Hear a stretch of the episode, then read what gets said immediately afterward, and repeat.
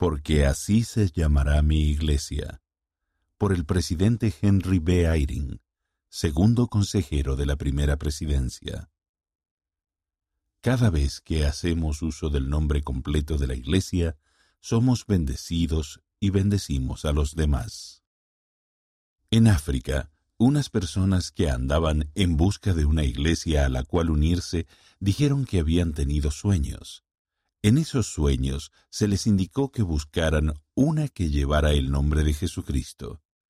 A medida que buscaron, solo hallaron una en la cual el nombre del Señor ocupa un lugar central, la Iglesia de Jesucristo de los Santos de los Últimos Días. En Latinoamérica, varios santos de los últimos días dijeron que la invitación que extendieron a sus amigos de asistir a la Iglesia mormona no había sido bien recibida. Eso cambió cuando los invitaron a asistir a la Iglesia de Jesucristo de los Santos de los Últimos Días. Si la iglesia de ustedes se llama la iglesia de Jesucristo, respondieron los amigos, nos gustaría ir y ver. En Estados Unidos, un niño de la primaria invitó a sus vecinos a su bautismo. Un pastor de otra religión dijo que nunca habría asistido a un bautismo de la iglesia mormona. Sin embargo, como podía ver que la iglesia del pequeño se centraba en Jesucristo, asistió con su esposa. En una ocasión en que un agente de reservas de una aerolínea le pidió a un miembro de la iglesia su dirección de correo electrónico, el miembro respondió ldschurch.org. ¿Qué iglesia es esa? preguntó el agente. La iglesia de Jesucristo de los Santos de los Últimos Días, respondió el miembro. Muchas veces vengo al trabajo sin poder hablar del Señor durante varios días, señaló el agente. Y el hecho de saber que estoy hablando con otra persona cristiana simplemente me alegra el día.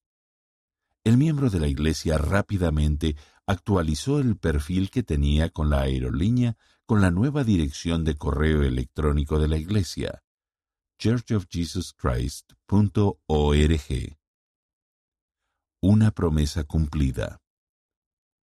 Esas maravillosas anécdotas representan el cumplimiento de una promesa que el presidente Russell M. Nelson hizo a los santos de los últimos días en octubre de 2018 y de nuevo en abril de 2020.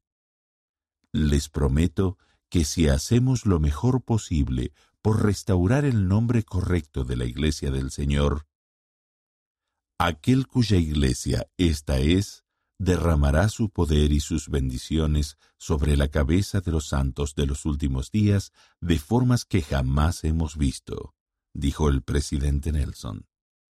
Tendremos el conocimiento y el poder de Dios para ayudarnos a llevar las bendiciones del Evangelio restaurado de Jesucristo a toda nación, tribu, lengua y pueblo, y para preparar el mundo para la segunda venida del Señor.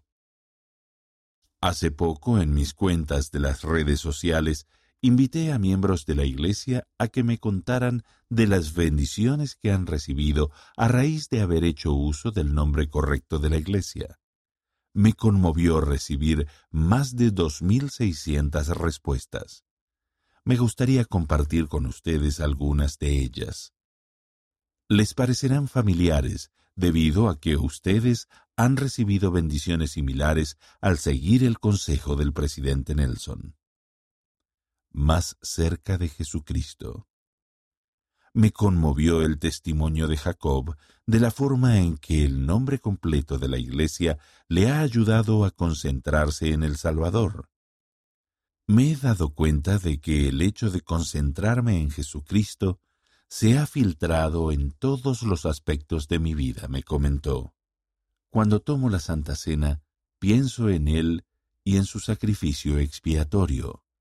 Al leer las Escrituras, presto más atención a sus palabras y a otras referencias que se hacen de Él. Eso me ha acercado más a Él y me ha ayudado a comprender mejor su función como mi Salvador y Redentor. Me sentí bendecido al saber lo que significa el nombre del Salvador para Bethy Bryce.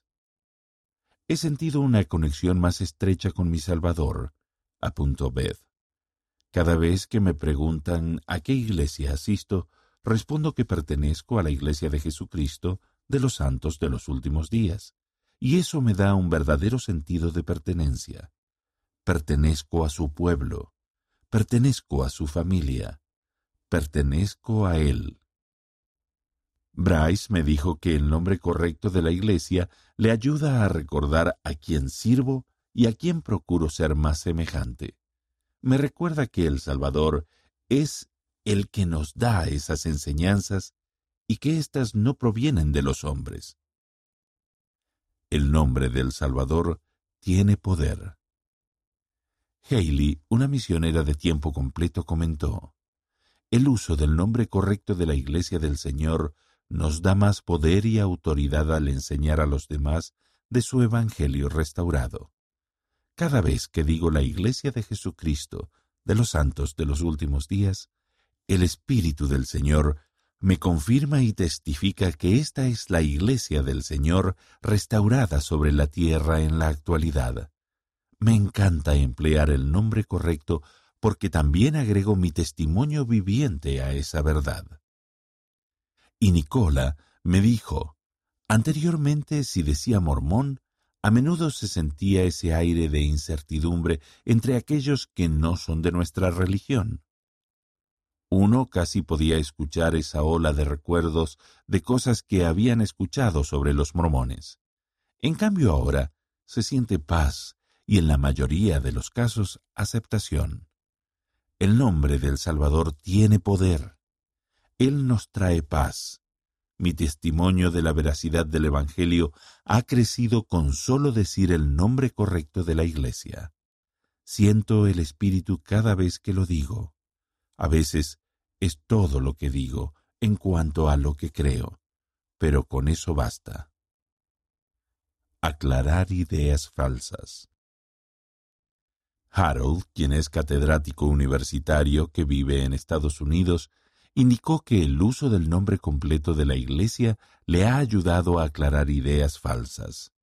Me contó que un alumno, en su afán de resumir un análisis sobre el tema de la religión, aseguró lo siguiente. Me imagino que todas las religiones son cristianas, excepto los mormones. Al ver una perfecta oportunidad para aclarar esa idea falsa, Harold aclaró. Les dije a los alumnos que la palabra mormón era un sobrenombre que se dio a los miembros de la Iglesia debido a que creemos en la Biblia y el libro de Mormón como dos testimonios de escrituras antiguas de Jesucristo.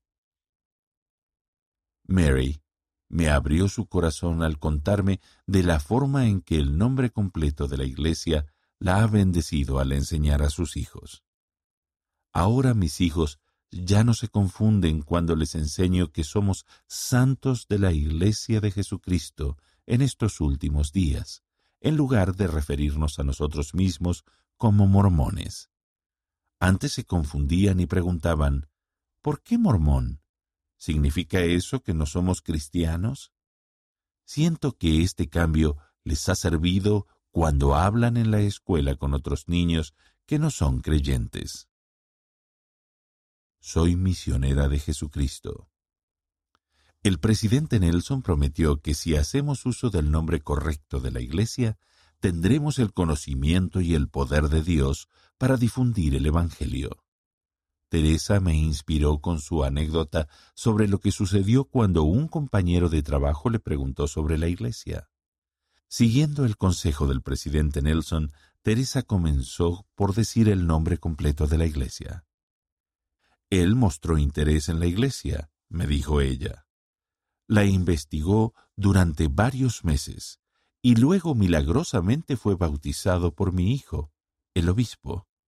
Ese día fue de mucha felicidad para mí y para mi familia. Las promesas son verdaderas.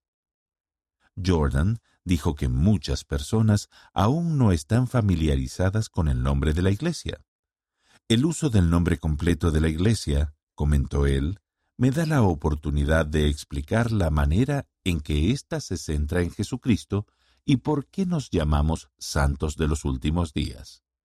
Cuando un hombre le preguntó a Chloe si ella era una misionera mormona, ella testificó con poder.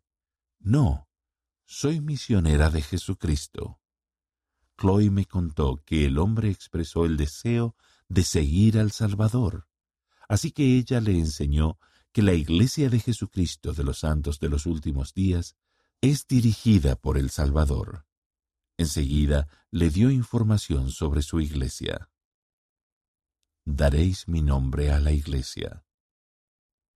Al revelar el nombre de su iglesia al profeta José Smith, el Salvador declaró, Porque así se llamará mi iglesia en los postreros días, a saber, la iglesia de Jesucristo de los santos de los últimos días.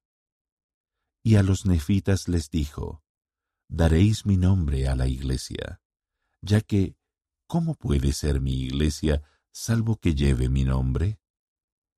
Testifico junto con un santo de los últimos días que se llama Tommy, que cada vez que utilizamos el nombre completo de la Iglesia, somos bendecidos y bendecimos a los demás. Tommy me contó, cada vez que comparto con otras personas las bendiciones de ser miembro de la Iglesia de Jesucristo, de los santos de los últimos días, en una época en la que prevalecen el conflicto y el temor, me doy cuenta de que estoy ayudando a otras personas a saber que hay un refugio de la tormenta con discípulos de Jesucristo que se preocupan por ellas y que lo siguen a Él.